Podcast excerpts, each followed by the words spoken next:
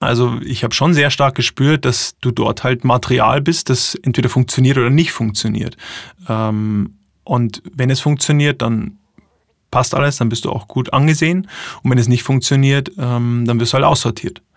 Und äh, ich hätte mir gewünscht oder ich wünsche mir das äh, auch heute natürlich äh, und ich glaube, da verändert sich zumindest in Randsportarten schon auch ähm, einiges, zumindest in der Einstellung der Athleten, dass wir viel mehr noch diese individuelle psychologische Ebene auch mit einbringen und einbringen dürfen und diese Gespräche, die ich mit einem Bundestrainer führe, ähm, dann auch auf dieser Ebene stattfinden dürfen, ohne Angst haben zu müssen, äh, als schwach zu gelten und damit rauszufliegen aus dem System.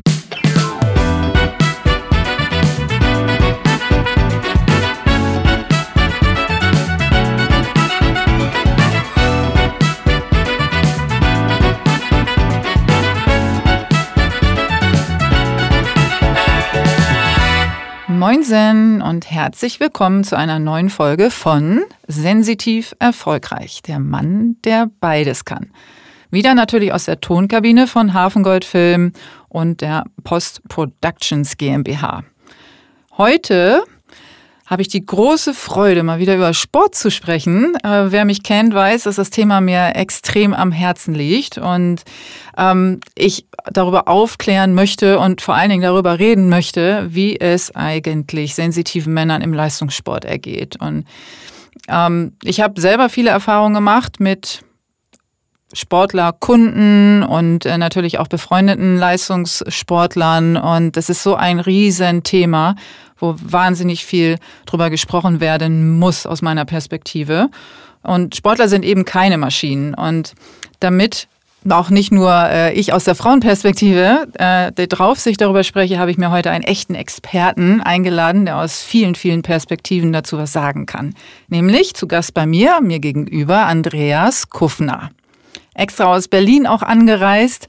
Natürlich nicht nur für mich, aber schon ein bisschen, was mich sehr freut. Und ähm, wenn ich ihn kurz vorstelle, dann wisst ihr vielleicht schon, äh, was ich für eine Ehre habe, ihm jetzt hier gegenüber sitzen zu dürfen. Also, wir sprechen über Olympia Gold 2012, Olympia Silber 2016, Welt- und Europameister, mehrfacher Weltcupsieger im Deutschlandruder Achter. Und da damit nicht schon ausreichend Auslastung bestanden hat, hat Andreas parallel auch noch studiert und seinen Master in Wirtschaftsingenieurwesen abgeschlossen. Und nach dem sportlichen Karriereende baute Andreas eine neue berufliche Grundlage auf, die mir natürlich besonders gefällt und ist heute erfolgreicher Personal- und Business Coach, Sprecher auf Panels und Transformationsberater. Und wie ich eingangs sagte, gibt es im Leistungssport einiges zu tun und warum sich Andreas dafür entschieden hat, hier nachhaltig Wirkung zu erzielen und wie es ihm als sensitiven Menschen während seiner sportlichen Laufbahn selber erging, erzählt er am besten selbst. Und wie immer in dieser Podcast-Reihe mit ganz viel Tiefe und Offenheit. Viel Spaß. Moin, Andreas. Hallo. Es gibt ja auch Menschen, die sagen Andi zu dir. Jetzt bin ich natürlich so ein bisschen ähm, zwiegespalten bin ja immer so, dass ich denke, ich gehe erstmal mit Respekt mit dem vollen Namen rein, aber frag dich mal, was ist dir denn eigentlich am liebsten? Also es gibt ja auch welche, die sagen Kuffi. Ah, okay, haben wir noch eine Variante. Tatsächlich ist äh, Andreas mein voller Name äh, ja. mir fast am liebsten. Ja, okay, dann bleibe ich doch dabei. Gerne. Weil es gibt natürlich auch Leute, die sagen, Andreas, so sagst nur meine Mutter zu mir, wenn ich was ausgefressen habe, nenne mich lieber Andi, aber dann bleiben wir bei Andreas, das freut mich. Das ist toll, dass du heute hier bist. Also ich habe ja eingangs gesagt, es ist mir eine wirkliche Ehre, tatsächlich mit jemandem zu sprechen, der alle Perspektiven mit mir durchkauen kann. Also selber Sportler zu sein, ähm, gewesen zu sein, Leistungssportler, ähm, auch auf der Erfolgskurve sozusagen ganz oben gewesen zu sein, ähm, aber auch Tiefen erlebt zu haben und vor allen Dingen schon ein danach, was passiert eigentlich nach der Karriere und was möchte ich eigentlich mit meinen ganzen Erfahrungen machen, mit so jemandem zu sprechen, ist für mich äh, gerade ein, ähm, Ein Hoch für mich, ein Karrierehoch. für mich ist es, vielen Dank, auch eine sehr große Ehre, tatsächlich hier sein zu dürfen. Ähm, und äh, der Druck äh, steigt jetzt gerade so ein bisschen, auch meine Nervosität dahingehend. ähm, genau, ich freue mich sehr auf äh, die nächsten Minuten. Stunden. Mit dir zusammen. Stunden. Ich wollte schon fast sagen Stunden, aber wieder den Druck für dich nie erhöhen jetzt. aber sag mal, ähm, wie war das denn so, wo du über unseren gemeinsamen Freund Sven die Anfrage bekommen hast, ob du hier dabei sein möchtest? Für mich war tatsächlich erstmal, ähm, mich hat gefreut, dass Sven mich erstmal hier so quasi mit ins Spiel gebracht hat, äh, mhm. tatsächlich, und dass er mich ähm, ein Stück weit mit einstuft äh, in die sensitive Schiene. Mhm. ähm, ich möchte nicht sagen, dass ich überrascht war, aber äh, es hat mich sehr gefreut. Ähm, und ich fand unseren ersten Kontakt auch sehr, sehr angenehm und ja. äh, habe spätestens da, äh, nachdem ich auch äh, mich natürlich in die Podcasts nochmal reingehört habe, äh, ein sehr, sehr gutes Gefühl gehabt und mich ähm, tierisch gefreut auf den Tag heute. Also ich finde es, ähm, und das ist, hat allgemein so ein bisschen auch mit dem zu tun, was ich heute mache. Einfach unglaublich ähm, schön und wertschätzend, äh, mich mit verschiedensten äh, Menschen auszutauschen und in erster Linie auch zu tiefen Themen. Äh, das ist das, was mir Spaß macht und ähm, worauf ich mich heute sehr gefreut habe. Ich bin äh, einen Tag früher angereist zu meinem eigentlichen Auftrag äh, morgen und äh, ähm, genau, dementsprechend wirklich äh, sehr, sehr froh, heute hier sein zu dürfen. Ja, ich glaube, unsere Hörer, ähm, also da hast du schon jetzt ganz viele Sympathiepunkte ähm, gesammelt, allein weil du ähm, eine unheimlich freundliche und sympathische Stimme hast. Und ich kann da draußen auch dann bestätigen, dass es sich auch äh, im direkten Kontakt ähm, auch genauso nett anfühlt, mit Andreas sich zu unterhalten. Also ich kann ich nur empfehlen, äh, wenn ihr mal die Chance habt, wie zum Beispiel jetzt, äh, wenn du auf Panels sprichst, äh, dabei sein zu dürfen, dann äh, nutzt diese Chance. Vielen Dank. Ähm, wenn wir jetzt dann mal auf das Thema Sensitivität direkt einsteigen. Wann war für dich, kannst du das vielleicht überhaupt sagen, ein Moment, wo du gespürt hast, dass dir etwas vielleicht etwas näher geht als deinem Umfeld? Ähm, das war bei mir eigentlich schon sehr, sehr früh als Kind auch immer der Fall. Und zwar ähm, weniger, dass ich das bewusst wahrgenommen habe, als vielmehr, dass äh, mein Körper äh, sehr, sehr schnell reagiert hat. Ähm, ich hatte schon als, als Kind immer Probleme eigentlich mit, äh, ja, in der Bauchgegend, ähm, äh, wenn mir im Umfeld irgendwas nicht so richtig gepasst hat oder ich einfach nicht so ein äh, ja, gutes Gefühl einfach irgendwie hatte. Ähm, mhm. Und das war in verschiedensten Bereichen der Fall. Ähm, hat sich bei mir sofort auf, den, äh, auf, den Ma auf die Magengegend eigentlich äh, ausgewirkt gewirkt. Und ähm, ich habe das jetzt tatsächlich auch für den Podcast nochmal so ein bisschen reflektiert und mich gefragt, okay, wann äh, habe ich tatsächlich irgendwie so dieses Gefühl vielleicht auch mal gehabt und ähm, und da war das sehr, sehr extrem. Also ich habe da äh, Heilpraktiker damals aufgesucht oder mit meiner Mutter zusammen äh, sind wir da äh, viel rumgereist tatsächlich. Ähm, und das war auch ja, rückblickend eine spannende Erfahrung, weil du natürlich da auch verschiedenste äh, ähm, Hintergründe erfährst. Ja, die einen wollen das äh, relativ schnell mit Tabletten lösen äh, und äh, ich war aber dann sehr sehr froh, auch teilweise tatsächlich äh, mit Heilpraktikern da auch zu sprechen, weil wir da durchaus dann auch mal eben auf einer anderen Ebene uns darüber unterhalten haben. Und das merke ich heute halt immer noch. Ne? Also bei mir ist äh, relativ schnell eine Reaktion im Körper da, ähm, die ich spüre, äh, wenn ich mich irgendwo nicht so richtig wohlfühle oder irgendwas nicht so ganz dem entspricht, äh, was vielleicht auch so meiner äh, Grundvorstellung äh, entsprechen sollte. Und hast du die Möglichkeit, dann auch in der Regel dem nachzugehen, also deinem, auf dein Gefühl sozusagen auch zu hören und darauf basierend Entscheidungen zu treffen? Also heute, heute sehr, sehr extrem und heute ähm, Gott sei Dank fast nur, weil ich selbstständig bin und mich ähm, auch in eine Schiene begeben habe, die total zu mir passt und in der ich mich, mich total wohlfühle. Ähm, aber du hast ja angesprochen, ich war lange im Leistungssport auch äh, ähm, als, als aktiver tätig ähm, und konnte das da in der Extreme, ich würde nicht sagen nicht leben, aber es ähm, äh, stellt einen vor große Herausforderungen, weil das System das grundsätzlich nicht unbedingt hergibt, ähm, sehr individuell und sehr gefühlsbetont zu agieren ähm, und auch ähm, seine Individualität ausleben zu können. Ähm, genau, und das ist, ähm, also da musste ich oder da habe ich jetzt, äh, und das merkt man auch im, im Nachgang nochmal extrem, sehr stark dafür kämpfen. Ähm, für mich es sind, es sind viele Rückschläge passiert, auch bei mir in meiner Sportlerkarriere, gesundheitlich, aber auch auf anderen Ebenen. Und ehrlicherweise, und das ist mir heute im Auto nochmal so gekommen und nochmal so ganz bewusst geworden, ähm, auf der Fahrt hierhin, ähm, dass diese Rückschläge und gerade wenn es gesundheitliche Themen waren, die ähm, eigentlich immer dann wieder mir die Chance gegeben haben, meine Individualität zu leben. Also tatsächlich dann äh, dem Bundestrainer auch zu sagen, ich muss jetzt mal äh, ein paar Tage äh, für mich sein oder ich muss jetzt ähm, ein spezielles Training machen, ähm, um wieder fit zu sein, um wieder ähm, überhaupt meine Leistungsfähigkeit abrufen zu können. Und fast immer bin ich dort viel gestärkter hervorgegangen, als, als ich da reingegangen bin oder als ich davor äh, ähm, ja, als ich reingegangen bin in die Situation. Und das hatte, glaube ich, extrem damit zu tun, dass ich dann erst so richtig ähm, mich ausleben konnte ja, und wirklich auch meine, ähm, mein Potenzial irgendwie zur, zur Entfaltung bringen konnte. Das ist ja etwas, da hast du jetzt mehrere Punkte angesprochen. Ne? Also erstmal diese körperliche ähm, Reaktion. Ähm, auf die gehe ich jetzt als erstes ein und dann ähm, arbeite ich mich nochmal weiter vor. Wenn wir jetzt auch auf deine Kindheit zurückgehen und du sagst, du hast dann äh, Bauchweh gehabt. Also mhm. ähm, welche Situationen waren das, wo du Bauchweh bekommen hast? Kannst du dich daran erinnern? Ähm, ja, also es ähm, waren zum einen ähm, Streits mit meinem Bruder, ja, also das mhm. muss auch nicht immer besonders äh, ernst gewesen sein, ähm, aber da habe ich das ähm, häufig gespürt. Das war auch dann ähm, manchmal so ein Thema wie, ne, ähm, das sind jetzt irgendwie, das ist jetzt mein Bereich, äh, da gehe ich jetzt mit meinen Freunden weg, da kannst du nicht mit, so ungefähr, mhm. ja. Der ist drei Jahre älter als ich. Mhm. Und ähm, das alleine, so dieses Thema dann da irgendwo nicht mit dazu zu gehören, ähm, das äh, habe ich da für mich, ähm, glaube ich, das, da habe ich sehr stark reagiert. Aber auch in der Schule, ähm, was dann wieder sehr stark mit meinem Sport zu tun hatte, weil ich den dort eigentlich so nicht äh, leben durfte. Ne? Also äh, ich bin in Niederbayern äh, groß geworden, in einem Gymnasium, die noch nicht mal einen Sportleistungskurs hatten. Ähm, und äh, da war das überhaupt nicht gerne gesehen, dass ich ähm, manchmal am Freitag schon früher los musste zu einem Wettkampf ähm, und dann Montag um zwei Uhr morgens nach Hause gekommen bin und am Montag um acht stand ich da äh, in der Schule.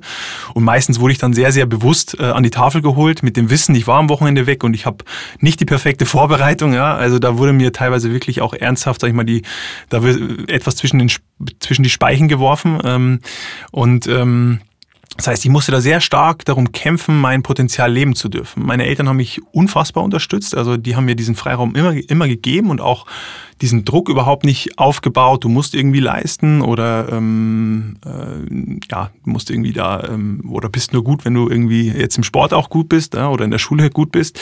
Ähm, aber ich hatte eben dann doch äh, immer einen Kampf, ähm, meine, meine Leidenschaft auch leben zu können im Bereich der Schule beispielsweise. Aber was für Und, eine, was für ein ähm, Selbstbewusstsein dann schon in so jungen Jahren. Also was hat dich denn dazu getrieben, nicht aufzugeben, also nicht nachzugeben sozusagen und zu sagen, okay, also Sport macht mir eigentlich nur oder meine Leidenschaft oder meine Individualität macht mir in dem Fall mehr Probleme, als dass sie mir was nützt. Also in der Gesellschaft, in der du dich damals mhm. befunden mhm. hast. Wie hast du es geschafft, diese Stärke ähm, für dich als Kind schon zu bewahren, dem trotzdem zu folgen?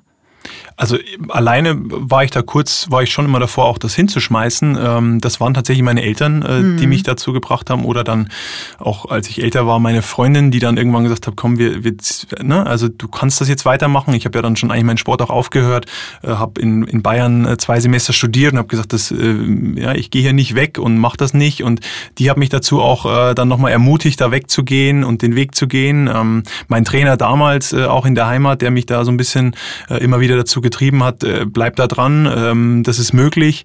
Ähm, ich ich glaube, also ganz alleine wäre das nicht möglich gewesen, ähm, aber es war dann doch äh, schon auch dieses Gefühl grundsätzlich einfach und dieser Spaß für diesen Sport auch da. Und ähm, was ich auch irgendwie immer, äh, und das ist, glaube ich, sehr, sehr verankert, auch dieses, ähm, dieses Beweisen dann, dass es doch möglich ist. Ähm, äh, Gerade wenn jemand sehr, sehr laut schreit, es geht nicht und äh, mich da zurückdrängt, ja, ja, das kenne ich. Äh, dann, ja. das kenn, dann wird das mehr. Und dann werde ich da auch ein bisschen äh, intensiver und, äh, mhm. Und dann äh, ist das äh, ja schon fast eine Trotzphase wahrscheinlich.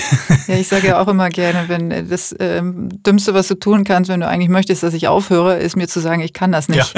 Ja, dann äh, mache ich erst recht weiter ja. ne? und versuche ja. das Beste noch rauszuholen. Das scheint dir ja dann auch so zu gehen.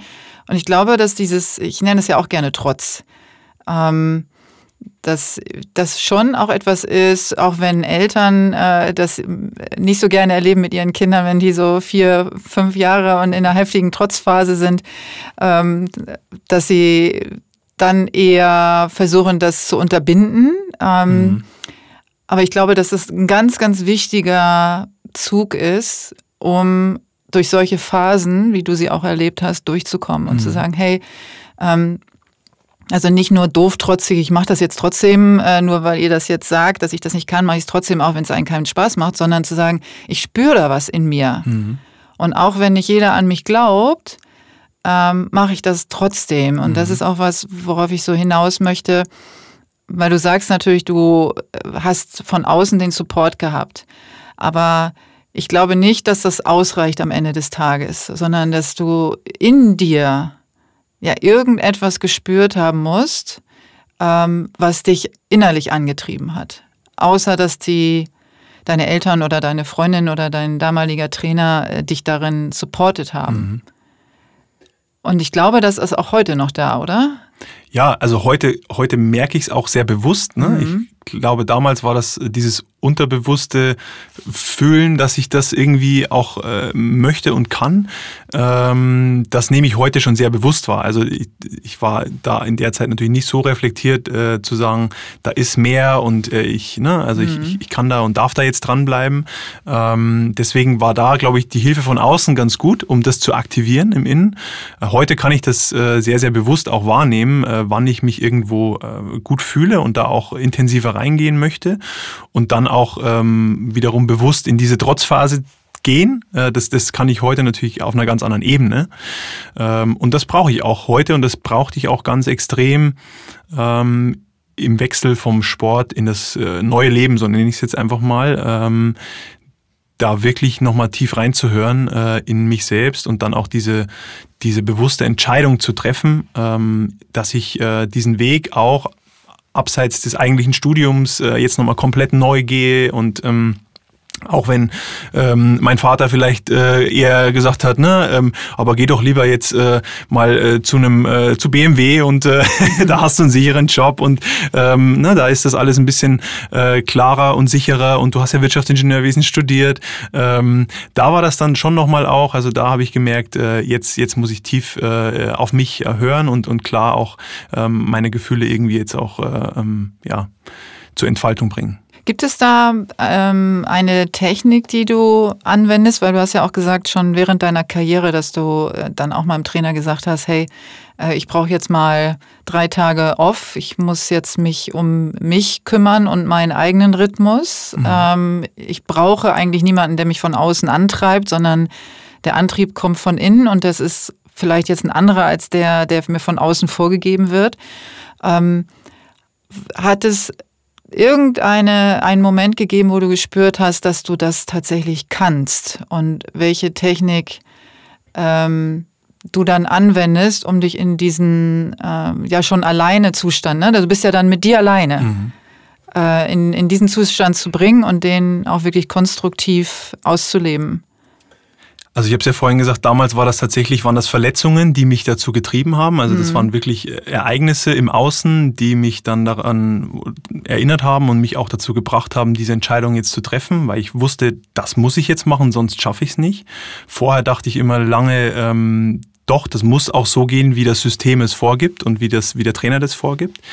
Ähm, wenn du nach Technik fragst, dann ist es für mich heute einfach ein, also ich habe ja damals äh, mir dann selber einen Coach genommen, nachdem ich ähm, quasi die Karriere beendet habe und erstmal eineinhalb Jahre in einem Unternehmen war und eigentlich in eine komplett falsche Richtung gelaufen bin, für mich erstmal in dem Moment falsche Richtung, ähm, so dass ich über auch meine Ausbildung dann im systemischen Coaching, ne, das war ja auch für mich damals erstmal so eine, äh, auch irgendwie nochmal eine Unterstützung in der eigenen Selbstfindung tatsächlich, ähm, dass ich dort für mich nochmal viel mehr Zugang zu meinen inneren Zuständen gefunden habe. Das heißt, ich kann heute relativ schnell meine Signale erkennen, ähm, wann so ein Punkt überschritten ist, an dem ich Zeit für mich brauche und diese, diese, diese Individualität auch leben kann. Ähm, ich brauche ganz stark äh, ähm, diese Signale oder dieses Erkennen der Signale, um mich rechtzeitig rauszunehmen, um mich wieder ähm, mal ja für mich einfach mal zurückzuziehen und auch alleine zu sein. Ähm, das habe ich mir sonst weder eingestanden noch habe ich es mir selbst erlaubt, ähm, weil ich glaubte, dass mir das System das auch gar nicht erlaubt, äh, für mich zu sein, sondern ich muss immer auch performen und ich muss auch, äh, muss es allen anderen erstmal irgendwie recht machen, bevor ich, ähm, bevor ich dann zu mir komme. Ne? Also ich war immer der Letzte eigentlich äh, in der Kette, äh, um den ich mich gekümmert habe und dann war es meistens zu spät, dann kam Rippenbruch äh, aufgrund von Ermüdungserscheinungen ne? und das war einfach ein Ventil, der Körper hat sich dieses Ventil gesucht, die Rippe ist gebrochen. Und dann kam erst wieder der Moment, in dem ich verstanden habe, okay, gut, vielleicht ist das ja auch sogar gerade eine Hilfe, äh, die mir gut tut, um jetzt eine Ruhe reinzubringen. Und Kannst heute du, ah, versuche ich hm. diesen Rippenbruch mhm. ein bisschen früher zu erkennen, ja?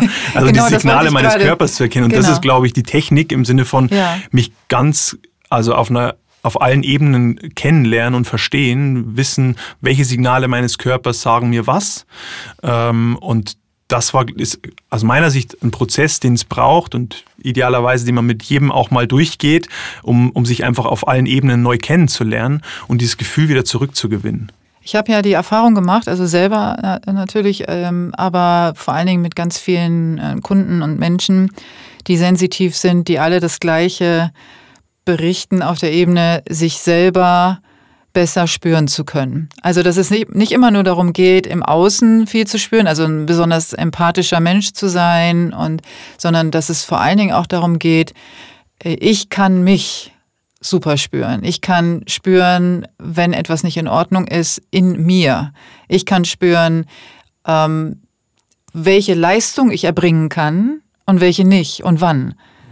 Und weshalb ich ja auch schon oft gesagt habe, deswegen sind gerade sensitive Menschen im Leistungssport so erfolgreich, weil sie in der Lage sind, ähm, wirklich alles aus sich heraus abzurufen und auch Signale erkennen zu können. Mhm. Und deswegen nochmal die Frage auch, konkrete Frage, was für Signale spürst du? Was, was sind das äh, für welche?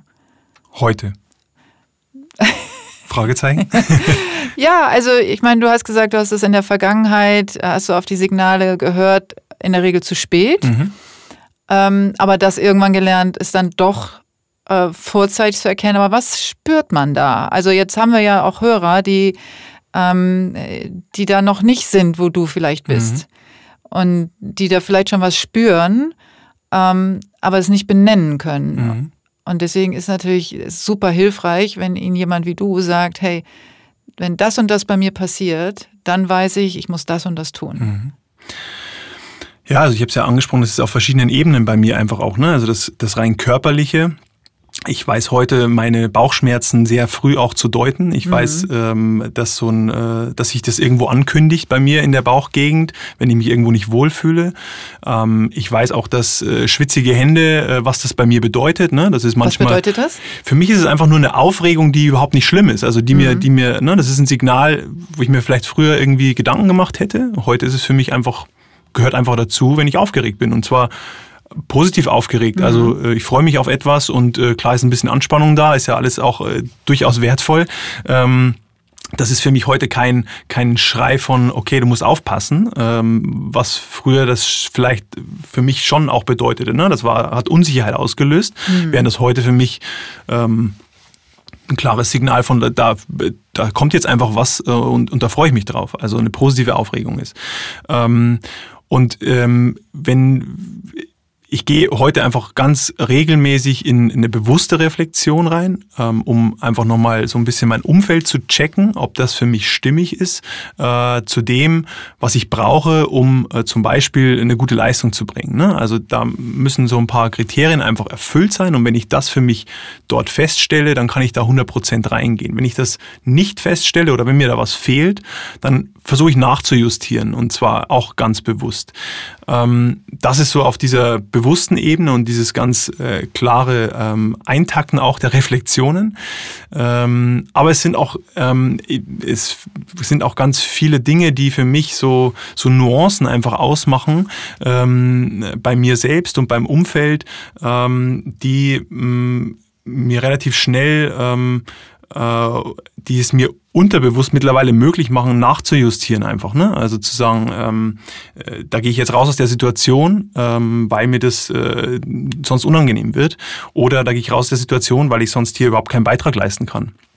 Ähm, das heißt hier, ähm, ja, wenn, wenn ich das jetzt für die Hörer nochmal äh, näher bringe, dann geht's mir wirklich, glaube ich, darum, weil du kannst, also ich wäre jetzt fatal zu sagen, die Signale ähm, bedeuten das und das, weil das ja bei jedem anders ist. Deswegen geht's für mich immer darum, äh, mal auch zu prüfen, wann macht denn der Körper beispielsweise was? Ja, also wann, in welcher Situation reagiert der Körper wie und was bedeutet das gerade für mich? Wie fühle ich mich wirklich?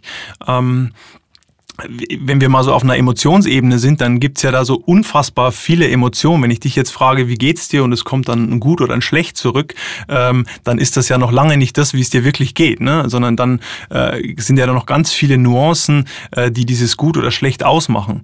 Und da mal so ein bisschen zu schauen, auf welchem Planeten befinde ich mich denn eigentlich wirklich gerade, äh, um dann auch äh, von da überhaupt entscheiden zu können, ähm, wo möchte ich hin und den Weg dann auch zu bestreiten. Darum muss es aus meiner Sicht immer wieder gehen. Ähm, und dafür braucht es einfach immer wieder so ein Abstand nehmen und ein eigenes Reinfühlen. Und ich glaube grundsätzlich, dass es jeder kann, äh, feststellen kann auch bei sich, aber dass es dafür Zeit braucht und äh, auch ein Verständnis für sich selbst äh, und sich auch ein Erlauben, äh, diese, diese, diese, ähm, dieses Gefühl mal äh, zuzulassen. Ähm, im Sport wurde es mir nicht immer erlaubt, weil es viel zu schnell ja weitergehen musste. Ähm, wenn sich da was angedeutet hat, habe ich es weggedrückt, ganz bewusst weggedrückt, weil ich wusste, ich muss so lange wie möglich hier noch äh, trainieren. Äh, und die Rechnung kam dann irgendwie zwei Wochen später mit einem Rippenbruch ne? oder mit, ähm, mit einem Bandscheibenvorfall, äh, der dann einfach hieß, okay gut, jetzt äh, hat der Körper dir gesagt, nee, äh, Signale wegdrücken kannst du ein paar Mal machen, aber dann wird es irgendwann so viel, ähm, dass du dann äh, viel länger noch aussetzen musst. Und dieses ständige Signale wegdrücken. Das fängt schon an mit, äh, ne, ich trinke noch mal einen Kaffee mehr und noch mal einen Kaffee mehr, um irgendwie die Deadline noch zu schaffen. Ähm, da mal so ein äh, Gefühl dafür zu bekommen, was mache ich eigentlich alles, um ähm, um noch weitergehen zu können. Ähm, das würde ich äh, nur jedem empfehlen, äh, da mal so seinen Tag auch zu checken, mal seine Abläufe zu checken mal zu schauen, äh, was davon brauche ich gerade wirklich und was ist vielleicht etwas, um kurzfristig nochmal mehr zu schaffen, was ja auch mal gut ist, aber eben langfristig gesehen eigentlich ähm, das System nur äh, zum Absturz bringt. Da sprichst du ja auch ein Thema an, was ich sehr wichtig finde, ähm, also Psychosomatik. Ähm, da haben wir ja auch schon drüber gesprochen. Und das würde ich ganz gerne auch nochmal aufgreifen.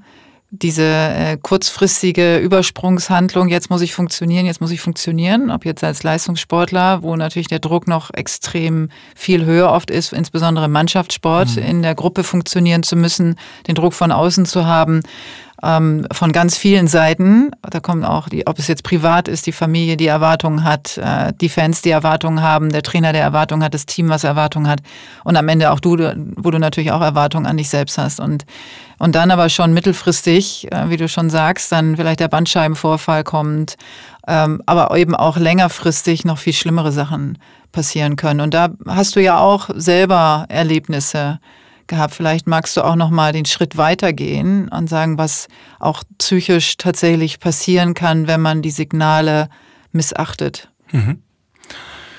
Ja, also das ist ähm, das erste ist ja, dass sich, ähm, wenn wir es missachten und äh, irgendwann dieser Rippenbruch kommt oder dieser Bandscheibenvorfall kommt, ähm, wir ja erstmal äh, in ein äh, Nicht-Erreichen unserer Ziele reinkommen. Ne? Du hast dir lange was vorgenommen, glaubst eigentlich, mit dem Wegdrücken kommst du der Sache näher, ähm, drückst es so lange weg, bis das System crasht und dann ähm, musst du eigentlich noch viel länger aussetzen. Ne? Also dann brauchst du viel mehr Regeneration, um wieder zurückzukommen. Das heißt, dann ist es noch viel mehr Aufwand wieder.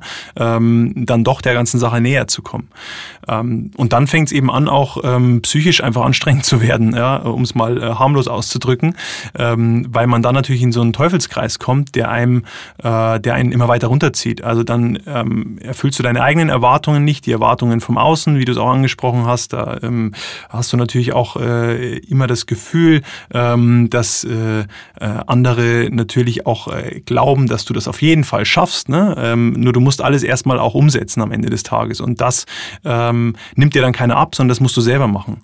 Und äh, deswegen finde ich, ist es so wichtig, da immer wieder zurückzugehen auf die auf das eigene Gefühl und das auch dann, auch wenn, wenn, wenn man dann glaubt, ähm, dass das im Außen nicht gut ankommt, äh, sich bewusst zu machen, dass wenn du die Erwartungen erstmal im Außen weiter erfüllst, es danach hilft dir dann, helfen dir die Leute, die diese Erwartungen aufstellen, auch nicht weiter, äh, sondern die sind dann weg und dann äh, stehst du dann nämlich äh, mit deinem Problem, was du dir selbst geschaffen hast, dann auch alleine da.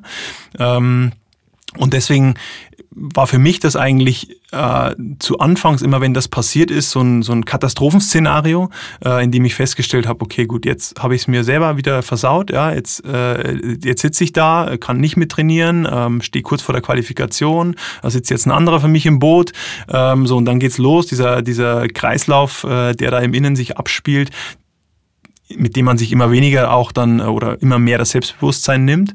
Ähm, und das bringt dich ja noch, noch tiefer in der, auf der psychologischen Ebene. Und da dann wieder rauszukommen, das ist dann die große Challenge. Ähm, und ähm, das ist eben das für mich, was ich dann äh, noch ähm, ja, ich glaube, so ein Schlüsselmoment war sicherlich, als, als das mit meinem Vater passiert, der sehr schwer erkrankt ist, ein Jahr vor den Olympischen Spielen in Rio. Und ähm, für mich dann plötzlich irgendwie klar war, okay, gut, es ist jetzt völlig egal, ob ich bei diesen Olympischen Spielen noch dabei bin. Jetzt geht es gerade um Leben und Tod meines Vaters. Und, ähm, und da war für mich dann klar, ähm, also es muss um mehr gehen als nur um Gewinn am Ende des Tages. Ähm, und da war für mich so ein ganz großer innerlicher Change, in dem ich festgestellt habe, dass der Vergleich mit den anderen, den ich sehr, sehr lange immer wieder gefahren bin, äh, mir eigentlich äh, extrem viel Energie zieht. Und ich ähm, rückblickend, glaube ich, ganz viel Energie an ganz vielen Ecken sparen hätte können, äh, wenn ich nicht immer diese Vergleiche angestellt hätte und mich nicht immer ähm, ja, zu sehr an die Erwartungen vielleicht der anderen oder eben äh, an den anderen gemessen hätte. Ne? Also das ist ja im Sport klar, du hast Gegner und äh, du möchtest besser sein als die, das ist auch völlig legitim und äh, ist ja auch ein Ziel dann am Ende des Tages.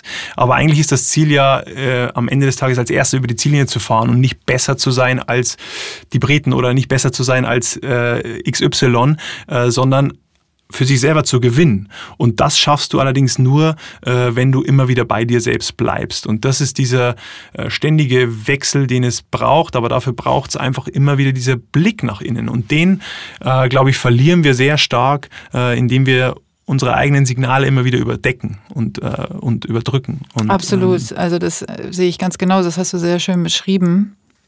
Ähm, was für mich jetzt natürlich auch nochmal interessant wäre, wie du mit der Situation damals umgegangen bist.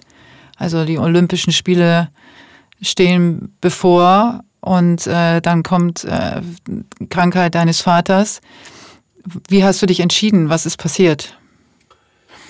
Also das war ja tatsächlich noch in der direkten Qualifikationsphase. Also ich war noch gar nicht qualifiziert für das Boot. Mhm. Ähm, und das war dann mein Geburtstag, der 11. März. Und habe ich einen Anruf meiner Mutter bekommen. Ich bin gerade aus dem Trainingslager zurückgekommen, dass mein Vater mit Bauchspeicheldrüsenkrebs im Krankenhaus liegt oder mit mhm. dem Verdacht. Und ähm, ja, und das war dann der Moment, ähm, in dem es eigentlich kein Überlegen gab und ich meine Sachen gepackt habe und nach Bayern gefahren bin zur Familie. Und dann ging es halt erstmal um ja, ganz andere Themen. Ne? Also mhm. da haben wir uns dann natürlich, ähm, also die Ärzte haben ihm damals noch drei Monate gegeben. Äh, da haben wir uns äh, darüber unterhalten, was das jetzt für uns als Familie heißt. Ähm, und habe dann dem Bundestrainer Bescheid gesagt, dass ich raus bin äh, aus, aus der sportlichen Nummer. Das war für mich dann auch dahingehend natürlich überhaupt gar kein Schmerz mehr im Sport, sondern da ging es ja um ganz andere Ebenen. Und jetzt rein von der Geschichte dann, mein, mein, wir haben dann gemeinsam, also mein Vater, und das ist, ist etwas, was ich auch von ihm sehr stark mitgenommen habe, ähm, war da immer noch sehr gefasst. Ne? Also der hat sehr schnell nach Lösungen gesucht und gesagt, ja, nee, also das äh, nehmen wir jetzt so noch nicht hin, sondern wir, wir schauen jetzt erstmal noch weiter, holen uns noch andere Meinungen ein und haben relativ schnell einen Kontakt nach Heidelberg hergestellt ähm, zu Ärzten, die da das auf einer anderen Ebene nochmal betrachtet haben und äh, ihn tatsächlich operieren konnten, ähm, was die anderen gesagt haben, das ist nicht mehr möglich. Ähm, und ähm, um es äh, kurz zu machen, durfte noch vier Jahre leben dann tatsächlich, äh, statt diesen drei Monaten. Ähm, ich bin, nachdem er dann diese OP hatte und ähm, wir diesen Kontakt da hergestellt haben, was auch über das Rudern zustande kam, ähm, dann auch wieder tatsächlich zurück zur Mannschaft, äh, nachdem er gesagt hat, äh, jetzt hier, ich bin hier super versorgt, ähm, ähm, mach du mal nochmal deine Dinge jetzt. Ähm, und ähm, bin dann aber mit diesem Gefühl, das ich vorher beschrieben habe, zurück. Ne? Also es war, ähm, da müsste ich jetzt nochmal weiter zurückgehen. Ich hatte ein Jahr zuvor diesen Bandscheibenvorfall, wurde operiert, musste also komplett aussetzen, das Jahr 2015 und hab, stand da schon sehr stark unter Druck, wieder zurückzukommen. Also ich habe mir so einen Druck aufgebaut, ähm, du musst es unbedingt jetzt wieder schaffen, mit diesem Bandscheibenvorfall in dieses Team zurückzukommen kommen und deswegen war meine Leistung auch nicht besonders berauschend, also oder zumindest nicht besonders stabil, weil mhm. ich mich selber so extrem blockiert habe. Dann kam das mit meinem Vater und das war für mich so ein ähm, im Sport so ein, so ein befreites Gefühl. Also ich, ich wollte natürlich irgendwie noch zu Olympischen Spielen, aber es war für mich nicht mehr lebensentscheidend. Früher war für mich klar, wenn ich das nicht schaffe, ist mein Leben vorbei. Ja, also, also ganz extrem gesagt. Das war für mich so ein, ich habe so stark in diesem Sport gelebt dass das für mich so eine extreme äh, Wichtigkeit und Priorität hatte. Und äh, da bin ich zurück und für mich war klar, ich mache jetzt hier noch das, was ich kann. Ich muss diese Tests nachholen, das mache ich. Ähm, und ich werde da wie immer alles geben. Ähm, und äh, am Ende des Tages gucken wir, was dabei rauskommt. Aber viel wichtiger ist, ähm, dass das mit meinem Vater diese Reise weitergeht. Ja, und ich konnte dann ähm, dort meine Leistung abliefern, ähm, habe meinen mein, äh, individuellen Tester nachgeholt auf dem Ruderergometer, ähm, bin da über alle Grenzen hinweggefahren. Also in der Nacht drauf bin ich dann im Krankenhaus gelandet, weil mein Körper, äh, weil ich so sehr über die Grenzen gegangen bin, dass ich äh, ähm, irgendwie wirklich alles rausgeholt habe, was da noch irgendwie ging. Ähm, aber ich bin dann äh, ein paar Tage wieder zurück äh, und, und war dann äh, tatsächlich qualifiziert für die Mannschaft. Und ähm, ja, bin dann ähm, in Rio gestartet. Mein Vater damals tatsächlich auch sich das live angeguckt. Äh, oh wow, der ist also während der Chemophase ist er dahin äh, völlig verrückt. Ja, Hat wow. auch die Chemophase so gelegt, dass er dahin kann. Also der war dann, für, also es war einfach beeindruckend, was dann alles möglich war und und ähm, irgendwie ähm, ja, wie die Reise weitergehen konnte. Und was ich äh, damit sagen möchte oder was ja auch so ein bisschen auf deine Frage nochmal zurückzukommen, äh, ähm, dann auch für mich das Learning ist, ist, ähm, dass einerseits, ich habe es vorhin gesagt, dieses Vergleichen ähm, für mich so ein Stück weit zumindest diese Erkenntnis da war. Ich muss mich heute immer noch natürlich wieder daran erinnern, weil wir uns immer vergleichen und das ist ja auch erstmal okay, solange wir es dann wieder erkennen, ähm, dieses Vergleichen regelmäßig abzulegen ähm, und sich bewusst zu werden, jetzt sind wir wieder im Vergleich im Außen, äh, aber es geht doch viel mehr darum zu verstehen, ich habe jetzt wieder einen Step gemacht und bin wieder ein Prozent vielleicht irgendwo, äh, habe mich entwickelt und das hilft mir auf meinem Weg. Und das Zweite ist, dass, dass wir dieses Leben halt auch nicht gewinnen können. Ne? Also das äh, Ziel ist halt eigentlich lieber oder eher ähm, so lange wie möglich in diesem Spiel zu bleiben ähm, äh, und nicht äh, aus diesem Spiel ähm, so schnell oder ja so schnell wie möglich über diese Ziellinie zu kommen. Das ist ja ähm, so das Schizophrene äh, oft auch in der Leistungsgesellschaft, ne? dass man, äh, ob es jetzt im Sport ist oder auch äh, im Business, dass man ähm, und da sind wir, bin ich wieder bei dem Begriff kurzfristig dass man äh, so viel versucht, kurzfristig zu erreichen, womit man dann seine Gesundheit und vielleicht sein Leben sogar riskiert. Mhm. Und dann sagt, okay, ich habe jetzt äh, dann vielleicht drei, vier, fünf erfolgreiche Jahre, aber was ist denn mit dem Rest meines Lebens? Ähm, das, darüber wird überhaupt nicht nachgedacht, weil es im, äh, also gerade im Sport natürlich sehr, sehr kurzlebig ist und man muss jetzt abliefern. Und, äh, und der Druck ist natürlich auch mit dem Alter sehr hoch. Das heißt, äh, dass du auch weißt, im Leistungssportbereich, deine Zeit ist körperlich irgendwann und das relativ zügig in deinem Leben vorbei. Mhm. Das heißt, dann musst du mehr kämpfen, um dabei bleiben zu können. Du musst dich noch mehr anstrengen, du musst über noch mehr Grenzen hinausgehen. Und dein Körper ist ja schon geschunden von mhm. den vielleicht zehn Jahren, äh, die du schon hinter dir hast. Ähm, und dann kommt der Moment, wo du merkst, okay, ähm, und da bist du erst vielleicht 30. Mhm. Ja, das geht ja vielen so. Äh, mit 30 gilt es ja als alt, egal in welcher Sportart. Ja. Ähm, sei denn, du bist Torwart in Italien im Fußball. Ähm, da kannst du mit 40 noch äh, oben mitspielen. Äh, aber in der Regel ist so 30 wirklich so, äh, so eine Zahl, wo man weiß, okay, äh, es ist jetzt endlich. Und ich spüre auch meine Knochen und ich spüre auch, dass ich psychisch äh, vielleicht auch nicht mehr mithalten kann. Und dann dieses Bewusstsein zu entwickeln, okay, aber was kommt denn danach? Und vor allem, wir überdecken ja die eigenen Signale, die wir vorhin auch hatten, ne? Ja. über diese kurzfristigen Ziele ständig, weil es ja darum geht, möglichst schnell dieses Ziel zu erreichen oder möglichst gut dieses Ziel zu erreichen. Und damit gehen wir kurzfristig auch wieder über Grenzen und über ähm, ja, eigene Überzeugungen eigentlich kurzfristig drüber, um da anzukommen. Und dann kommen wir da an. Äh, wenn wir es schaffen, sind wir voller Freude. Ähm, dann muss aber das nächste ganz schnell her. Und wenn wir es nicht schaffen, dann sind wir im Tief, äh, weil wir es eben nicht geschafft haben. Mhm. Und ähm, deswegen ist das natürlich, und ich, ne, keine Frage, es braucht natürlich diese kurzfristigen Ziele auch in, in allen Bereichen äh, sind die äh, hilfreich. Und ähm, aber es braucht eben auch, und das ist dann das, was natürlich nach der Karriere bei mir kam, ähm, dieses Bewusstsein und das, was ich vorhin gesagt habe, möglichst lange in diesem Spiel zu bleiben. Und da sollte es doch darum gehen, auch so gut es geht, an unseren Kern ranzukommen, an das, was uns ausmacht und das auch leben zu dürfen und dem hinterherzugehen. Und da sprichst du ja von einer psychischen Gesundheit. Ja? Also nicht nur Richtig. physisch, äh, was jetzt vielleicht die meisten im Sinn haben, die denken, okay, ich muss also, darf ich mich also im Leistungssport nicht so anstrengen, damit ja. mein Körper nicht kaputt geht? Das meinen wir ja gar nicht. Ne? Also das ist natürlich auch ein Teil, äh, dass man Verletzungen vielleicht auch das ein oder andere Mal hoffentlich vermeiden kann, wenn man die Signale richtig ja. deutet. Aber wir sprechen ja über länger im Spiel bleiben, sprechen wir ja hauptsächlich um eine psychische Stabilität. Genau. Also, und damit auch über Zufriedenheit, ne? also über den, den Kern, was uns ja idealerweise dann auch ausmacht und wo wir äh, langfristig gesehen einfach auch Freude an dem haben, was wir machen. Ähm, im Sport kannst du natürlich relativ schnell kurzfristig was erreichen, wenn du physisch gut bist, aber ähm, wenn du langfristig und nachhaltig dort erfolgreich sein willst, dann braucht es genau die Ebene, die du gerade angesprochen hast, das Psychische. Und, ähm, und das brauchen wir, glaube ich, auch in allen anderen Bereichen ähm, äh, ständig. Und äh, da sollten wir viel, viel mehr Fokus noch drauf legen und uns auch viel mehr öffnen zu diesem Thema. Was hättest du dir gewünscht während deiner aktiven Sportlerkarriere zu dem Thema? Ähm na, sicherlich ähm, Gespräche auf einer anderen Ebene. Ne? Also ich habe schon sehr stark gespürt, dass du dort halt Material bist, das entweder funktioniert oder nicht funktioniert. Ähm, und wenn es funktioniert, dann passt alles, dann bist du auch gut angesehen. Und wenn es nicht funktioniert, ähm, dann wirst du halt aussortiert. Und äh, ich hätte mir gewünscht, oder ich wünsche mir das äh, auch heute natürlich, äh, und ich glaube, da verändert sich zumindest in Randsportarten schon auch ähm, einiges, zumindest in der Einstellung der Athleten, ähm, dass wir viel mehr noch ähm, diese individuelle psychologische Ebene auch mit einbringen und einbringen dürfen.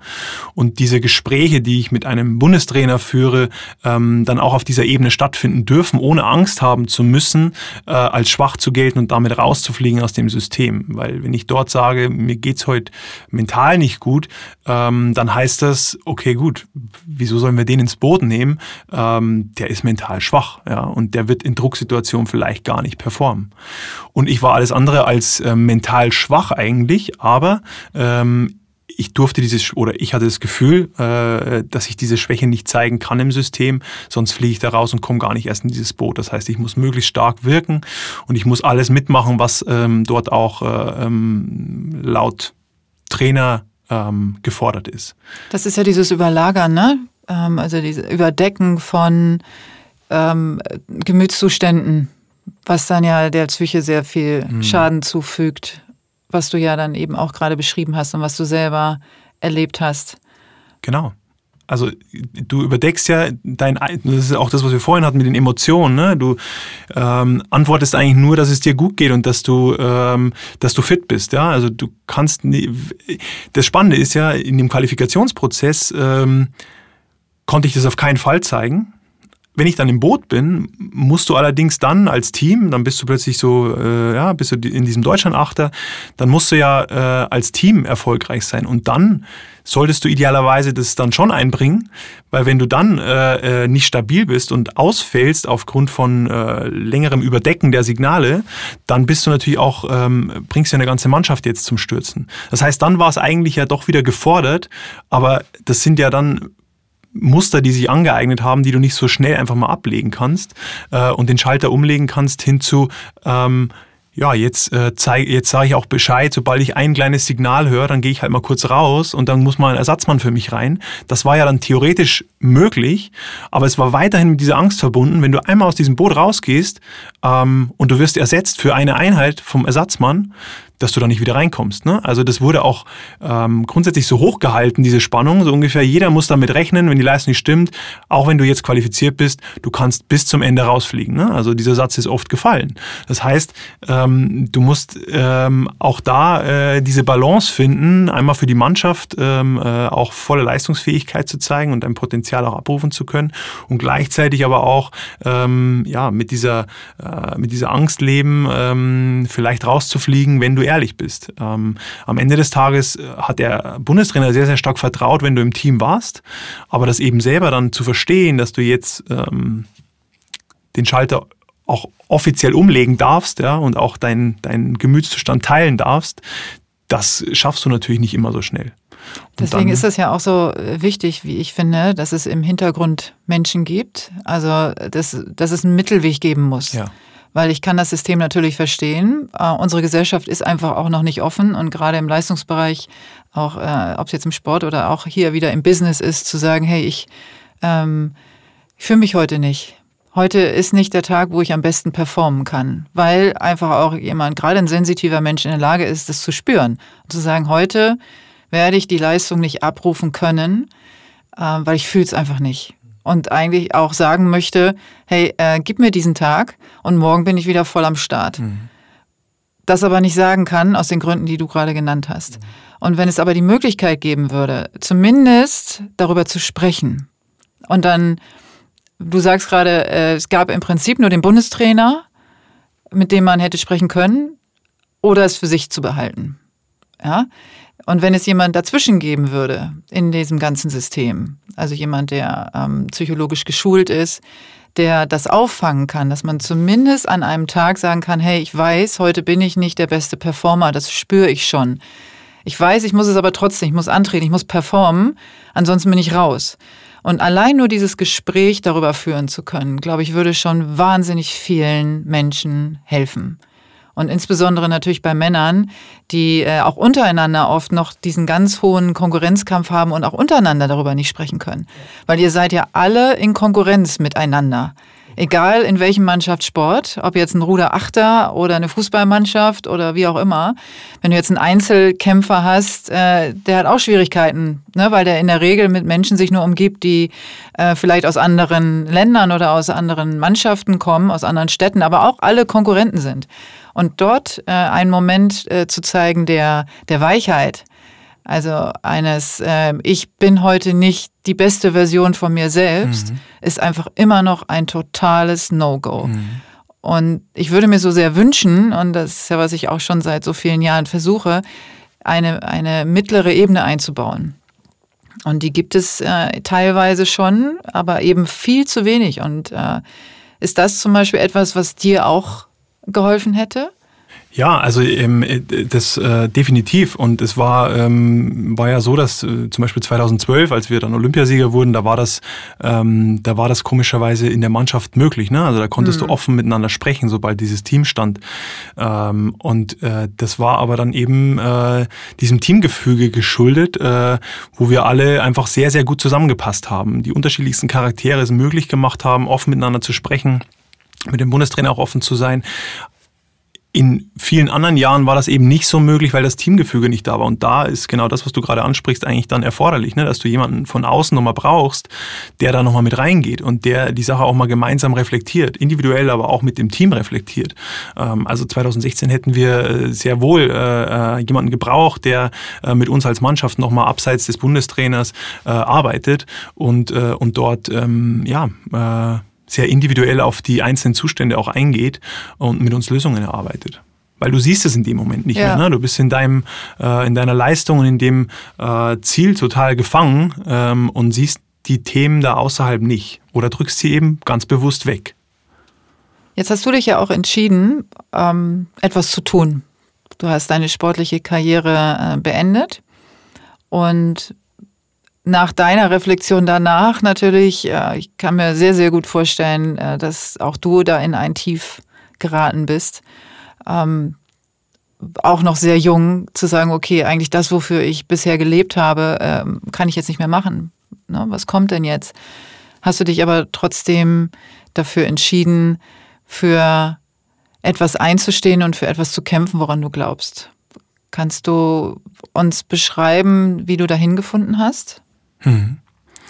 Ähm, für mich waren, du hast ja dieses, dieses Tief angesprochen, ähm, diese eineinhalb Jahre nach dem Karriereende, was ich 2016 dann äh, vollzogen habe, da habe ich sehr stark, äh, also ich hatte, ich bin schon immer so ein Typ, der relativ schnell dann auch irgendwie da jetzt das Passende finden möchte, ne? Und sofort irgendwie da loslegen möchte und ähnlich wie im Sport dann ganz schnell irgendwie äh, erfolgreich sein möchte. Und das war dann irgendwie so dieser Antrieb nach 2016. Jetzt hast du Wirtschaftsingenieurwesen, super Abschluss und da hast du den Sport, da warst du erfolgreich und jetzt ähm, möchte ich möglichst schnell das Passende in der neuen, im neuen Leben finden und dann da auch äh, erfolgreich sein.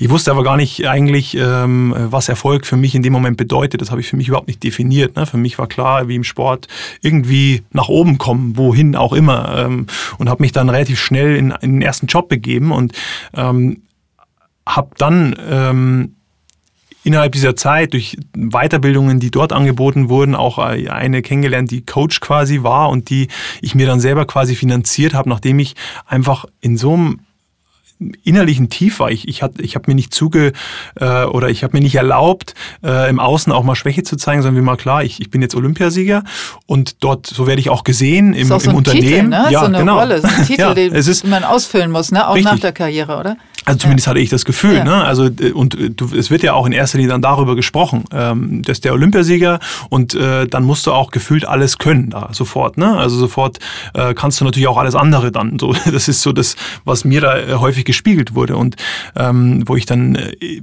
dann sehr stark im Außen funktioniert habe.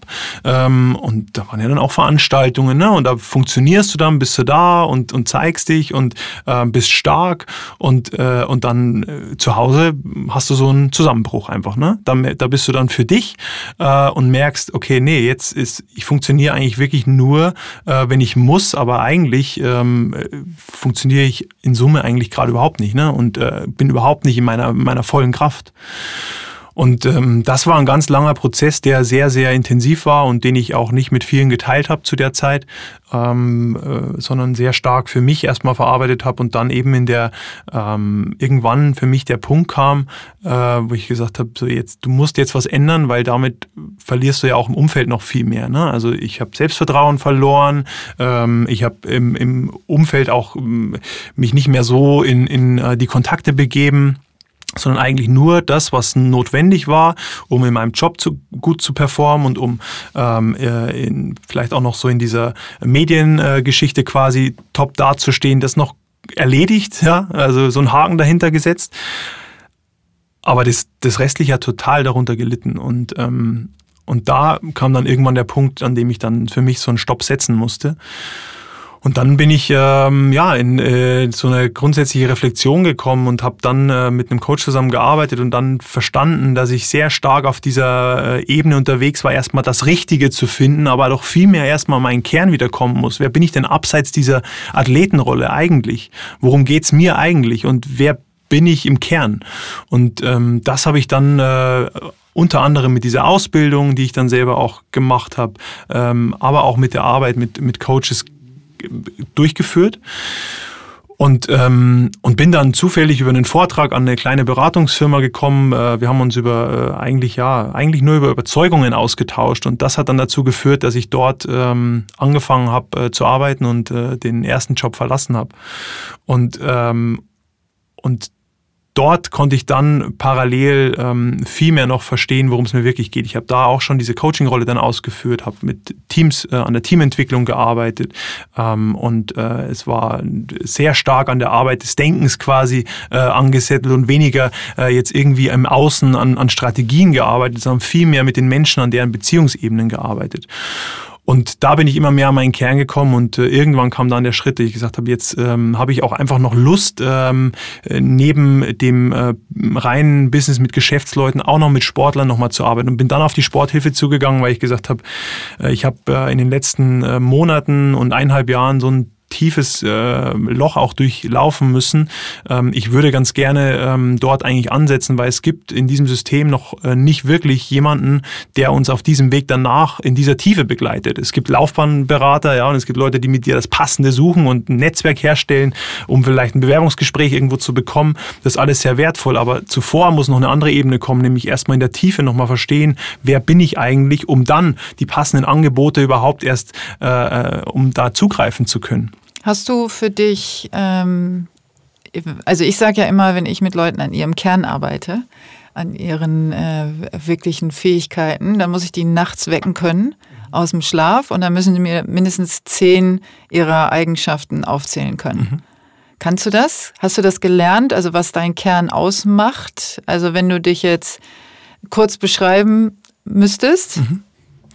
Ähm, ja, ich kann äh, dir, also ich, ich habe das ja sehr stark nochmal mit der Reflexion meiner eigenen Erfahrungen ja. äh, von Kind weg eigentlich gemacht. Und was mich immer schon ausgemacht hat, war äh, jemand, der Menschen äh, ähm, wieder zusammengebracht hat. Und das fing an bei meinen Eltern, wenn die gestritten haben, wenn da äh, was los war, dann habe ich dafür gesorgt, dass wir als Familie mit meinem Bruder zusammen wieder zusammensitzen und äh, am Ende des Tages wieder eine gewisse Harmonie dort auch herrscht. Ähm, und äh, das heißt, für mich ist eine, ein Kern, äh, ist es tatsächlich, ähm, ein Umfeld zu schaffen, Rahmen zu schaffen, Raum zu schaffen, in dem es möglich ist, dass Menschen sich entfalten können. Und ich habe vorhin ja auch gesagt, mir vieles oft, oder mir wurde es oft nicht leicht gemacht, in Anführungszeichen, ne, mein, mein Potenzial leben zu können. Also wenn die Schulzeit, die wir am Anfang hatten. Und ähm, auch das ist mir unfassbar wichtig heute, dass Menschen diese, sich selbst die Erlaubnis geben, ihr Potenzial zu leben. Und äh, deswegen ist, ist mein, mein Kern tatsächlich genau das, dass ich ähm, einen Raum schaffe, äh, ich höre gern zu, ich beobachte gerne, ich, äh, ich versuche äh, Menschen zu unterstützen in, in ihren eigenen Prozessen. Ähm, und das ist für mich mein Kern. Ne? Also dieses wirklich aktive Zuhören, dieses äh, empathische äh, Aufeinander zugehen, ähm, diese äh, Möglichkeiten schaffen, diese individuellen Möglichkeiten, dass andere ähm, zu zu Wort kommen und ähm, reinfühlen dürfen und können und dann auch ganz bewusst Entscheidungen treffen. Und auch da begleite ich sehr gerne dann zu sagen und so, und jetzt gehen wir damit in die Umsetzung. Ähm, und äh, ja, also das heißt, Menschen Raum geben und äh, und äh, Entwicklung. Äh, ja Entwicklung ja. genau mhm. ähm, aber eben tatsächlich einfach auf äh, auf einer also mit einer Überzeugung dass es mir ähm, dass es unfassbar wichtig ist, sein Potenzial leben zu dürfen und sich selbst die Erlaubnis zu geben, egal was äh, andere im Umfeld vielleicht da sagen. Und das ist mir wenn so ihr unfassbar jetzt, äh, Wenn ihr jetzt Andreas sehen würdet, wie er gerade quasi äh, mit seiner Körpersprache dafür gekämpft hat, mit einer Faust und so, und ich will das jetzt, ich kämpfe dafür, dass das, äh, dass das möglich ist, dass andere ihr Potenzial leben. Also ich glaube, wir müssen gleich ein Foto machen mit Faust. das sehr schön. Also das ist so, ähm, man spürt es richtig, wie, wie, wie wichtig dir das ist. Also ähm, deswegen sitzt du auch hier. Weil, weil man das, weil ich das auch sehr schnell gespürt habe und weil ich das so großartig finde. Also es ist ja auch ein, auch ein Konzept, sich darauf ähm, zu konzentrieren, weil du hättest ja auch sagen können, hey, ähm, Sport kann mich mal. Ihr könnt mich jetzt mal. Mhm. Na, ihr wart nicht immer gut zu mir und es hat mir auch oft nicht gut getan und ich äh, drehe euch den Rücken zu. Und äh, insbesondere die Systeme, da kann man gar nicht so viel tun ähm, da brennst du nur aus, also verlierst du wieder viel Energie, wenn du versuchst, äh, dort etwas zu verändern. Und du hast dich genau fürs Gegenteil entschieden. Ehrlicherweise war das mein erster Impuls nach mm, dem Sport, klar, ne, zu ja, sagen, ich, ich damit will ich nichts mehr zu tun haben. Also, mm. also das ist mir zu viel zu anstrengend, in dem System kannst du nichts verändern. Also mm. genau das war mein erster Impuls äh, tatsächlich. Ähm, aber da bin ich wieder zurückgekommen und äh, das ist für mich heute äh, so ein Herzensprojekt, einfach daran zu arbeiten. Und wir haben jetzt dieses Jahr so das, das zusammen mit einer anderen äh, Coachin quasi gemacht. Wir beide haben jetzt dieses äh, Konzept für die Sporthilfe entwickelt und dort die ersten, die ersten Sportler auch quasi mit denen diese Workshops-Konzept äh, oder die, die beiden Workshops auch zusammen gemacht, indem wir wirklich gemeinsam äh, die Sportler dabei unterstützt haben, ihren, ihren Kern zu erarbeiten. Und ähm, es kamen so großartige Rückmeldungen. Es war einfach äh, unfassbar äh, wertschätzend und vor allen Dingen kam ähm, auch von einer Sportlerin unter anderem so die Aussage, hätte ich das schon während meiner Karriere gehabt, ähm, weiß ich gar nicht, mit wie viel mehr Leichtigkeit ich durch diese Sportlerzeit gegangen wäre. Und das war auch nochmal so eine Erkenntnis, ähm, von der ich auch vorher überzeugt war und was ich auch der Sporthilfe gesagt habe. Ähm, es geht klar darum, die Sportler nach der Karriere zu begleiten, aber ich bin mir sicher, wenn du vorher schon dieses, diese Leichtigkeit spürst und verstehst, dass du mehr bist als nur diese Rolle, ja, und ist ja egal, ob du jetzt ein CEO bist oder ob du ein Athlet bist, du identifizierst dich ja sehr stark damit und stellst dich auch häufig so vor, ne? wenn jemand fragt, was machst du? Ja, ich bin äh, Vorstand in dem Bereich oder ich bin äh, Athlet und äh, bin äh, Sportler oder Olympiasieger. Ich sage das nicht so oft, aber äh, ich habe mal Sport gemacht. Äh, aber damals habe ich ja schon gesagt, ich bin Sportler, ja, und ja. ich bin Ruderer und äh, so und ähm, nebenbei studiere ich noch. So, das waren so meine Antworten und ähm, weil ich mich einfach extrem mit der Rolle identifiziert habe, was auch wichtig ist, ne? weil du damit natürlich die Leistungsfähigkeit erzielen kannst. Deswegen, ich finde diese Identifikation mit etwas ja ganz, ganz wichtig. Aber sich auch immer wieder zu lösen und zu verstehen, dass du mehr bist als nur diese Rolle oder nur diese äh, Tätigkeit auszuüben. Ähm, darum muss es eben gehen. Und äh, das ist das, was, ähm, was dort einfach ein totales äh, ja, Glücksgefühl hervorgerufen hat. Und ich habe äh, das gleiche Gefühl aber jetzt auch äh, wieder gehabt mit, ähm, mit ähm, äh, Firmen tatsächlich, ja, mit mit denen ich jetzt äh, sehr stark am Thema ähm, Selbstführung und Resilienz gearbeitet habe, äh, in der ganzen Corona-Zeit, in so einem Online-Thema. Und da kam jetzt auch zurück, wie, also da geht es auch unter anderem um den Kern, den Kern zu finden und, und zu erarbeiten. Und ähm, das war einfach ein äh, ja, so, so großartiges Feedback, wenn du die, die Leute einfach siehst, wie sie für sich selber einfach dort eine, eine, eine Qualitätszeit geschaffen haben, in der sie sich für sich selber Zeit nehmen konnten, reflektieren konnten konnten und damit äh, mit einer ganz anderen Zufriedenheit im Unternehmen agieren konnten. Und ähm, deswegen ist diese diese Ebene, dort in die Tiefe zu gehen, so wichtig und gleichzeitig braucht es so viel Energie und auch Mut, da reinzugehen, weil es eben etwas ist, was nicht von heute auf morgen abgeschlossen ist, sondern idealerweise so ein Teil von uns ein Leben lang ist. Und ähm, deswegen glaube ich, schrecken auch viele davor zurück, weil ähm, wenn ich beispielsweise Vorträge oder Anfragen für Vorträge bekomme, dann geht es manchmal auch darum zu sagen, ähm, ja, wir müssen jetzt dieses Jahr wieder bestimmte Ziele erreichen, so ungefähr. Ich soll die jetzt mal ein bisschen in die Spur bringen ja, und motivieren. Und da bin ich halt relativ schnell mittlerweile dabei zu sagen, nee, nee, das bin ich nicht. Also ich ja. bin kein äh, Motivationsredner, der die Leute pusht, äh, sondern ähm, ich möchte ein paar Botschaften senden und möchte äh, aus den Geschichten Dinge ableiten die die Leute zum Nachdenken anregen und das kann auch mal heißen, äh, dass Menschen feststellen, sie sind äh, da, wo sie gerade sind, nicht ganz richtig, ja und das ähm, braucht für mich heute äh, auch Mut, weil natürlich in der Selbstständigkeit äh, bist du auch natürlich gerne dabei, Aufträge anzunehmen, äh, weil es auch um äh, Umsatz am Ende des Tages für einen selber geht. Ähm, gleichzeitig ist mir heute die Haltung da sehr, sehr wichtig ähm, und äh, deswegen ähm, nehme ich in diesem Bereich auch nicht alles an, wenn das nicht zu dem passt, wovon ich überzeugt bin. Ich finde Mut ein ganz, wichtigen, ganz wichtiges Thema ähm, was mir auch immer wieder begegnet und was tatsächlich dazugehört, um Entscheidungen treffen zu können.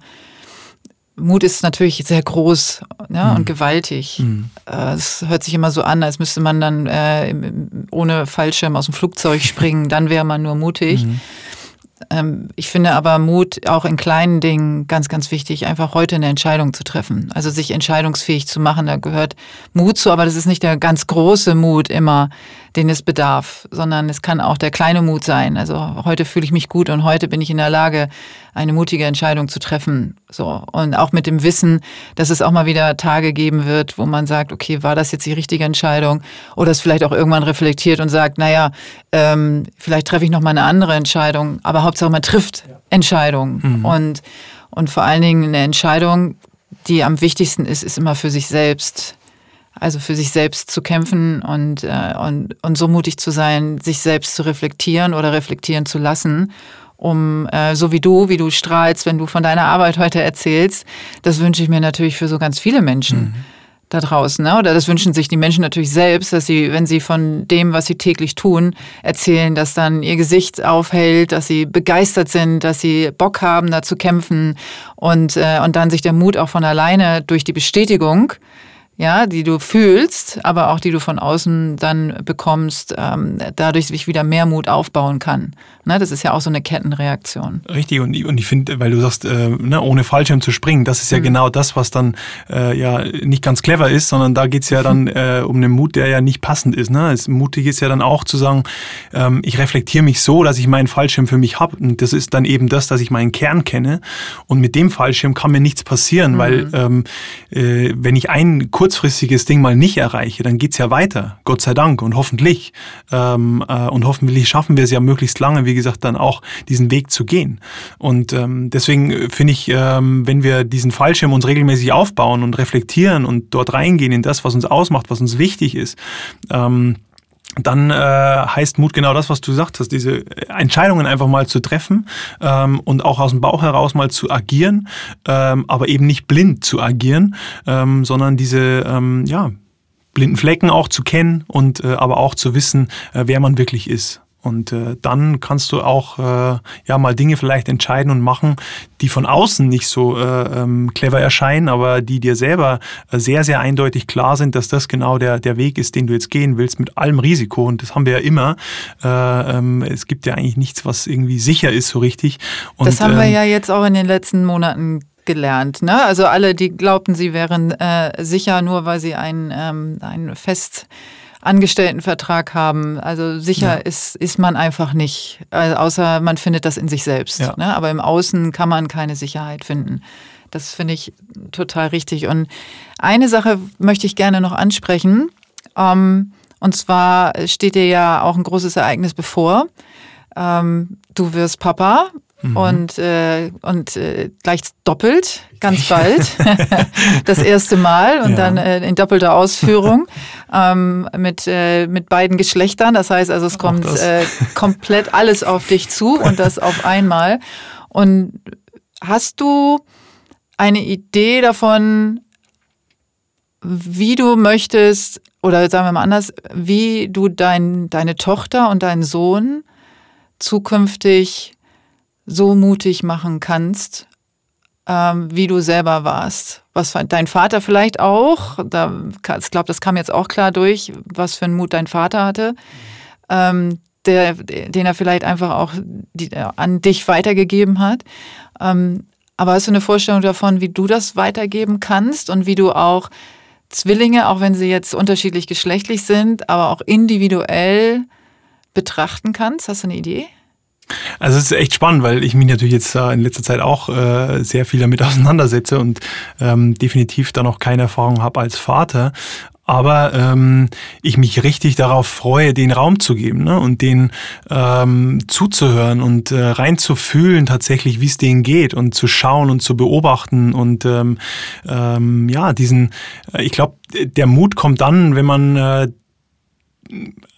sie einfach mal machen lässt und gleichzeitig ähm, ein Stück weit äh, zulässt, dass sie auch mal Risiken eingehen, weil ich glaube, der Mut ist grundsätzlich verankert bei uns allen. Ich glaube nicht, dass man den so richtig ähm, hervorholen muss, sondern einfach nur zulassen muss vielleicht. Äh, und ich glaube ja, dass wir das eher ja verhindern äh, können in der Zeit. Ja? Also wir können es überdecken und blocken, äh, wenn wir ähm, wenn wir zu sehr vorgeben, was vielleicht passieren soll und was in unseren Köpfen ist. Ähm, das heißt, meine Aufgabe sollte es wahrscheinlich sein, da ähm, einfach reinzuhören, reinzufühlen und ähm, äh, den einen sicheren Raum zu geben, ähm, dort auch äh, Fehler machen zu können. Ne? Also so wie wir es, äh, wie ich es vielleicht in der Teamentwicklung äh, ja auch unterstütze, dass ein System geschaffen wird, in dem Menschen äh, sich entfalten können. Ähm, dieses System äh, will ich schaffen und das äh, ist ähm, ja, glaube ich, tatsächlich einfach mit, äh, das heißt einfach, äh, das mhm. ist das ist mit ähm, mit wirklich sich selbst regelmäßig weiterhin reflektieren, äh, zu schauen, ähm, wie ich äh, vielleicht, also mich selber aus einfach einer Vogelperspektive regelmäßig zu beobachten, wie ich mit den äh, Kindern agiere ähm, und dann ähm, auch immer mal wieder loszulassen und gleichzeitig wieder reinzugehen äh, in die Unterstützung und in den, ähm, ja, in die Fürsorglichkeit und einfach Wertschätzung. Ich ähm, bin sehr fürsorglich aufgewachsen und das ist das, was mir sehr, sehr gut getan hat. Und äh, gleichzeitig möchte ich ähm, den Fehler, den vielleicht so Lehrer bei mir gemacht haben, äh, mich äh, immer wieder einzuschränken und in die äh, ähm, Schranken zu weisen ähm, und äh, mich in ein System reinzupressen, ähm, was nicht meins ist, ähm, den Fehler möchte ich nicht machen. Ähm, und ähm, ja, da spricht der zukünftige sensitive äh, Vater. ist, ja.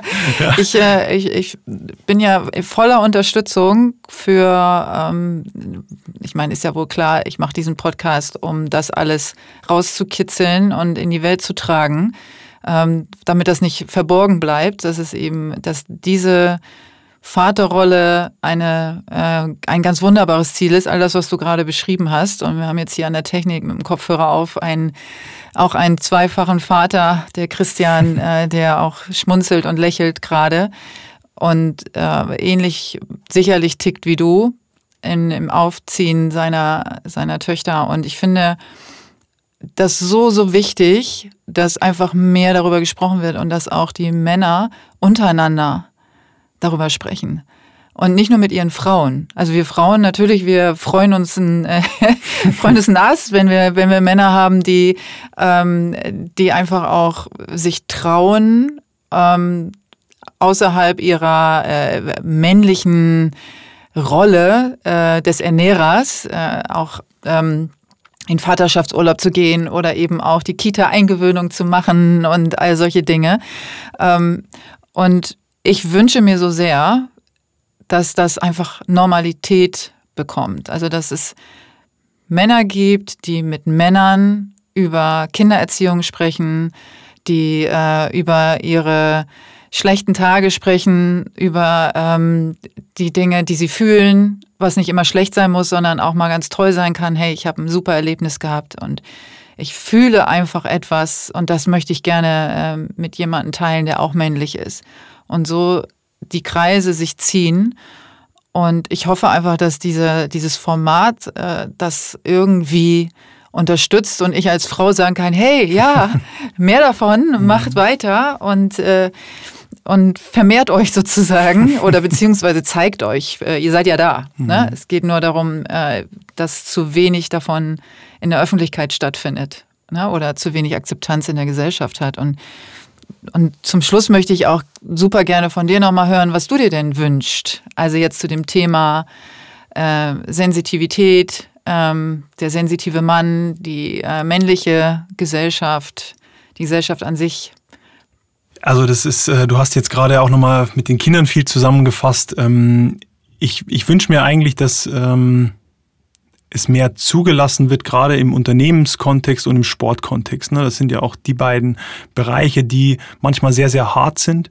Ähm, dass es in diesen Bereichen auch möglich ist, äh, sich selbst entfalten zu dürfen ähm, und dass wir so ein bisschen die Angst verlieren und hin zu dem Mut kommen, den wir vorhin hatten, ähm, dass wir bereit sind, dort auch den Menschen so den Raum zu geben, mit dem Risiko, dass die vielleicht auch feststellen, sie sind da gerade nicht richtig, ähm, aber dafür woanders ähm, und damit auch so ein Stück weit diesen eigenen Egoismus ablegen, ähm, zu glauben, ich brauche jetzt die für mein System und für meinen Erfolg und mehr in dieses äh, ganzheitliche und ja, diesen weiteren Blick reinzukommen, mit Blick dahingehend, dass es doch nur fair ist, wenn jeder sein Potenzial leben darf und auch äh, alles dafür tun darf, äh, möglichst lange äh, im Rennen zu bleiben äh, und nicht so schnell wie möglich über diese Ziellinie kommen zu müssen. Ähm, ich habe das am Ende ähm, gespürt bei meinem Vater, äh, als ich so die letzten ähm, Zeit mit ihm verbracht habe. Wie da noch irgendwas ungeklärt war bei ihm. Ähm, und das möchte ich äh, in meinem Leben nicht haben und das wünsche ich auch keinem anderen, weil das, glaube ich, somit das Schlimmste ist, was du haben kannst, wenn du äh, noch nicht richtig gehen willst, weil du irgendwie noch nicht alles ähm, so umgesetzt hast, wie es dir wichtig war. Und ähm, ich glaube, man kann schon sehr früh in seinem Leben dieses Gefühl haben, äh, alles ist irgendwie so gesagt und getan und alles, was, und ich möchte noch möglichst lange natürlich da drin bleiben.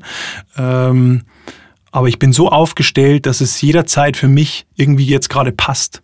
Ähm, und das, da geht es mir nicht darum, äh, irgendwie die Bucketlist abzuarbeiten, äh, sondern es geht mir vielmehr darum, für sich selber so im Reinen zu sein und klar zu sein, äh, diese Klarheit und innere Klarheit zu haben, ähm, dass wir einfach auch irgendwie immer wieder loslassen können und ja, uns auf den Weg machen dürfen zu dem, was kommt, mit ähm, forcieren und loslassen und das immer und immer wieder. Wie schön. Ich versuche jetzt nichts mehr zu sagen. ich möchte das so stehen lassen. Obwohl natürlich mir immer tausend Sachen einfallen würden. Ähm, ich sage ja, ich sag ja Tschüss, ne? In, in, in Hamburg, das weißt du ja. Du bist ja auch ähm, Hörer. Aber jetzt sag mir doch mal, ich hatte noch keinen äh, bayerischen oh. Gast. Wie verabschiedet man sich denn in Niederbayern? Das wäre dann. Äh, mach, mal, mach mal richtig. mach mal einen Satz draus, komm, hau raus. Vierte Janet, schön war's mit dir. Vielen Dank. Super, super, super. Super, sagt man auch, ne? Das ist das Einzige, was ich kann. Einfach ein B draus gemacht, ne? Aus dem P. so einfach ist es bayerisch. Ganz so ist es nicht. Vielen Dank, Andreas. Ich danke dir. Tschüss. Tschüss und Pfirti.